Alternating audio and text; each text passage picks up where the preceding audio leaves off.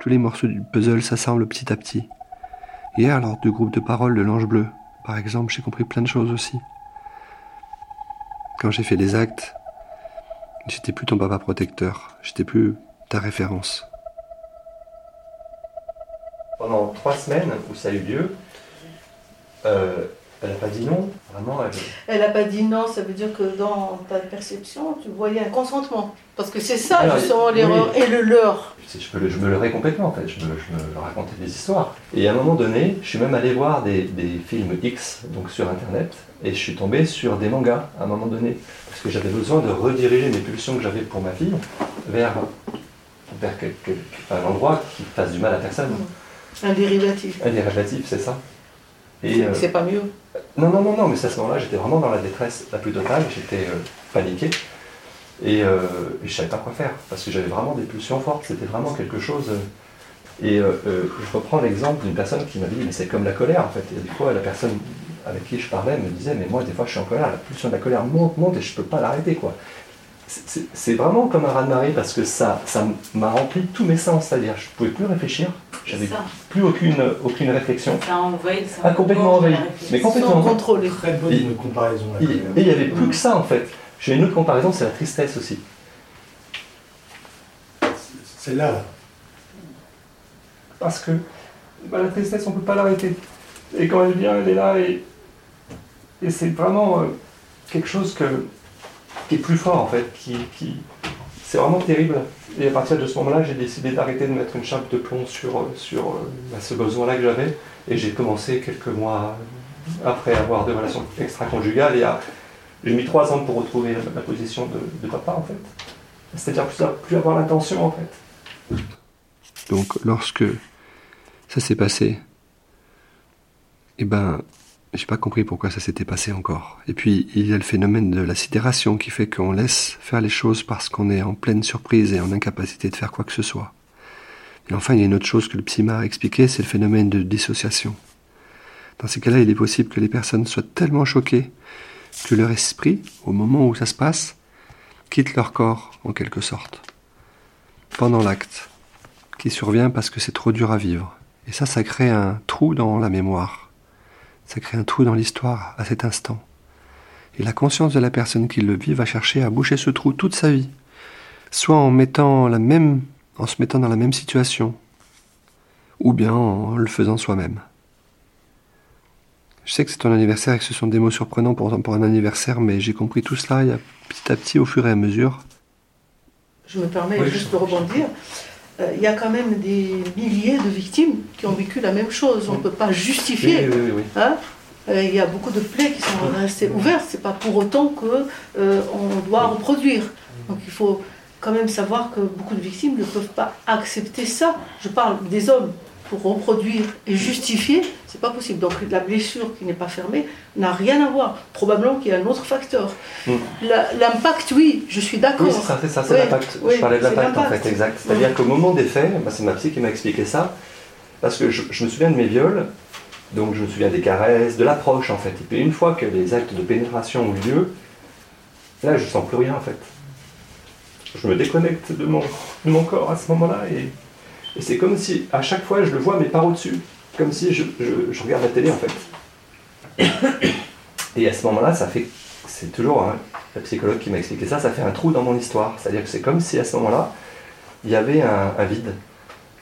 Donc euh, il y a plusieurs solutions pour le reboucher. C'est soit on essaie de le revivre avec des personnes qui, encadrent ça, soit on peut effectivement parfois euh, se refaire violer en fait, parce qu'on on se remet dans la situation de revivre ça pour boucher justement ce moment-là et pour apporter une réponse, une histoire. Ou alors, il y a aussi le phénomène où on peut devenir auteur. Il ne faut pas faire une généralité. Mais c'est ce qu'on m'a dit. Moi, je- Ouais. je, je, oui, mais, je, je dis que je ne suis pas un spécialiste, donc je Ouais. dis ce que les spécialistes m'ont expliqué. mais la seule victime enfant, c'est ta fille. Oui. Oui, oui, oui. Il n'y avait pas de- de- d'attirance ou d'inclination sexuelle envers d'autres enfants. Non. Non, non. Même pas, par exemple, euh, lorsque tu étais en présence de ses, de ses copines ou... En fait, ce qui s'est passé, c'est qu'une fois qu'il y a eu, il y a eu lieu ça, j'ai eu peur de moi-même, en fait. Donc, dès que ces copines arrivaient, moi, je partais ça, tout de suite. J'étais pas attiré par elles, mais je me dis, euh, vu ce qui est arrivé, euh, ça peut tout à fait leur arriver, quoi. Alors qu'en fait, j'ai jamais eu d'attirance, quoi que ce soit vis-à-vis d'elles. Et par contre, euh, dès qu'elles arrivaient, moi je partais. Comment tu es arrivé euh, au processus judiciaire? Ben, je me suis autodénoncé en fait. C'est-à-dire qu'à un moment donné, euh, moi je me suis dit, tant que ma fille l'a en mémoire, il n'y a pas de risque, elle peut le déposer un jour. Donc si jamais un jour elle veut le déposer, auprès d'un psy ou autre, elle pourra toujours le déposer. Et au bout de quelques années, donc chaque année j'en parlais une fois, pour savoir ben voilà, si c'était ok, si comment elle le ressentait, comment elle le vivait. Donc les trois premières années, les quatre premières années, ça allait. Et la cinquième année, elle m'a dit, mais papa, je sais pas de quoi tu me parles. Elle l'avait enterré quoi. Et donc tu t'es senti. euh, Bah, je ne pouvais pas la laisser euh, se noyer. Donc euh, j'en ai parlé à la police, j'ai fait de la prison, et après euh, en préventive, et puis je vais avoir le jugement qui va arriver. Ah si, encore une chose. Pour éviter ce phénomène de dissociation et les effets qui en découlent, il faut que tu te soignes en parlant de tout ça à un psychologue que tu apprécies. C'est très important que tu l'apprécies et que tu aies confiance en lui ou en elle. Voilà. Tu vois, ça c'était vraiment important que je t'en parle parce que moi je me suis pas soigné à l'époque de mes viols et c'est possible que ça ait joué un rôle dans mes actes. Bonne nuit ma louloute. Il est 22h48. Papa. Les, séances de psychothérapie euh, permettent de savoir si ce que je mets en place est juste, en fait. C'est-à-dire, je suis authentique et je cherche pas à masquer quelque chose, parce que ça peut être le risque. Mais par exemple, en, me disant, bah, j'ai besoin de faire l'amour deux ou trois fois par semaine, par exemple, rien que ça. Bah, c'est un besoin que j'ai, et à un moment donné, il est là, j'en fais quoi? Donc, soit je le remets dans l'ombre, et à ce moment-là, effectivement, je, vais renforcer ce, côté obscur et euh, risquer de me mettre à nouveau dans une situation euh, où l'inconscient va reprendre le dessus et ce besoin va taper à la porte de plus en plus fort jusqu'à s'exprimer et donc euh, recréer peut-être une explosion à un moment donné. Ou alors, je le laisse s'exprimer, je dis bah voilà, j'ai besoin de faire l'amour deux, trois fois, bah alors je vais sur des sites de rencontres ou, euh, ou euh, dans des clubs de rencontres pour, euh, pour rencontrer des, gens, ou je fais des activités de marche ou autres pour rencontrer du monde et rencontrer une compagne qui puisse à un moment donné avoir les mêmes besoins que moi et qu'on puisse, sur lequel on puisse euh, bah voilà, avoir un chemin de vie en commun.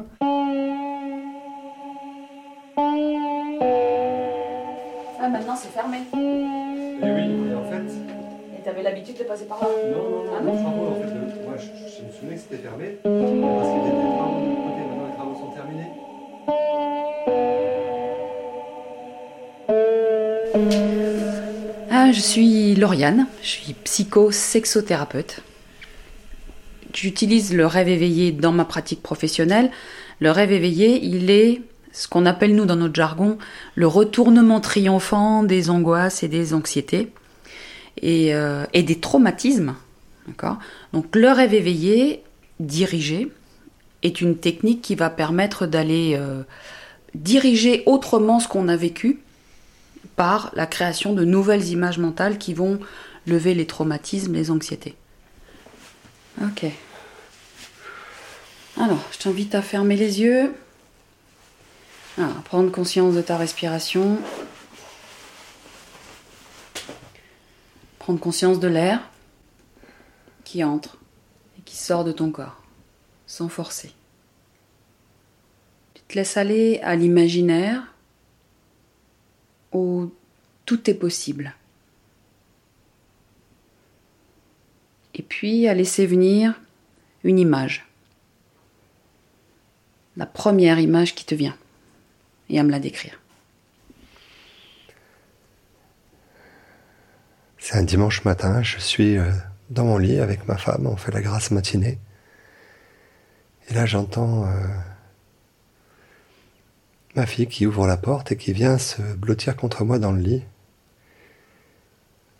Elle a juste une, une culotte et je sens sa chaleur contre moi et je suis gêné et je me tourne du côté de ma femme pour, euh, pour, bah, pour pas être en contact avec elle. Alors, prends ton temps à bien ressentir ce qui se passe pour toi. Ben, je sens que j'ai du désir pour, pour ma fille et, et ça me gêne. C'est vraiment quelque chose qui, qui est pas normal, qui est pas. où je sens que ça va pas. Ouais, ça va pas comment?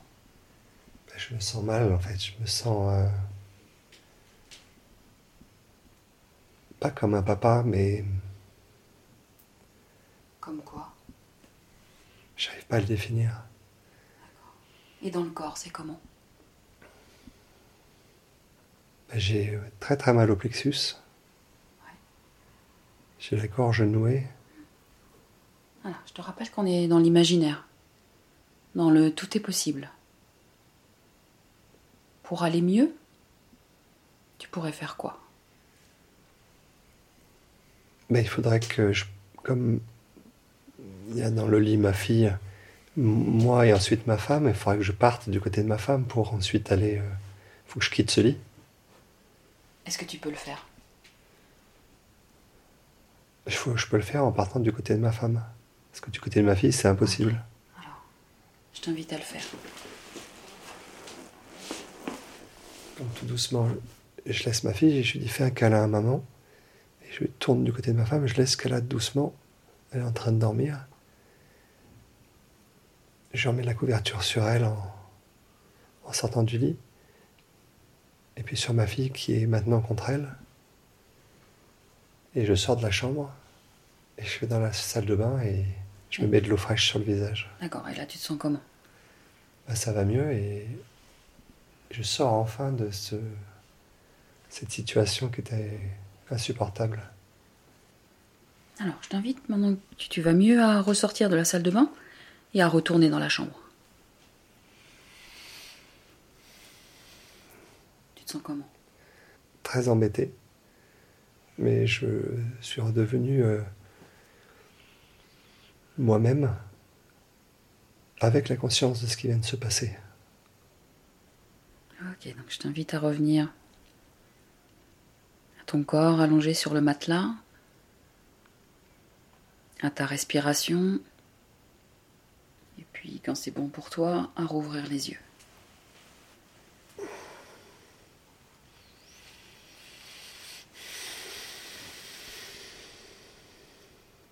Vraiment, c'était inattendu, c'était une image que j'avais complètement oubliée. Ouais. Il faut que je laisse décanter maintenant, que je laisse reposer les choses pour euh, voir si ça fait du lien avec Ouais. des souvenirs. Je te propose qu'on y revienne dans de prochaines séances, à continuer à travailler sur, euh, sur les faits, mais aussi sur le traumatisme que ça a créé pour toi. Tu peux te lever et reprendre place dans le fauteuil.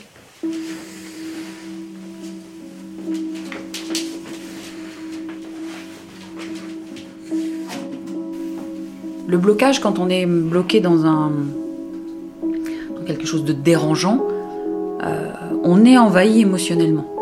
Et l'envahissement émotionnel va fermer et, et empêche toute possibilité d'action ou, ou de parole ajustée. Le champ des possibles se restreint en fait. Il y a plus Il est complètement restreint, il est, il est même Il est plus bloqué. que restreint, il est bloqué, c'est ce que tu évoquais tout à l'heure. Et de pouvoir ouvrir ce champ des possibles te permet de sortir de cet envahissement émotionnel et de, de voir d'autres actions possibles, plus ajustées.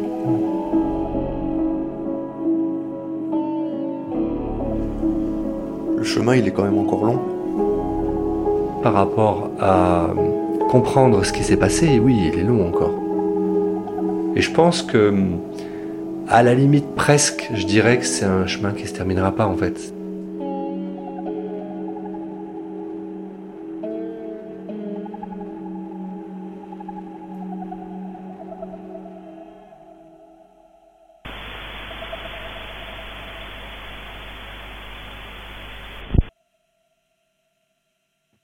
C'était Les Cris, une série documentaire produite par Atelier Frisson, imaginée et réalisée par moi, Alexandre Moniol. Musique originale et mixage, Charles de Cilia. Tous les épisodes sont désormais disponibles sur votre plateforme de podcast préférée. N'hésitez pas à partager l'expérience autour de vous, à nous raconter comment vous l'avez ressenti. Vous pouvez aussi la noter en mettant des étoiles sur Apple Podcast. Et pour être tenu informé de nos prochaines créations, rendez-vous sur les réseaux sociaux et sur atelierfrisson.com. Merci pour votre écoute et à bientôt.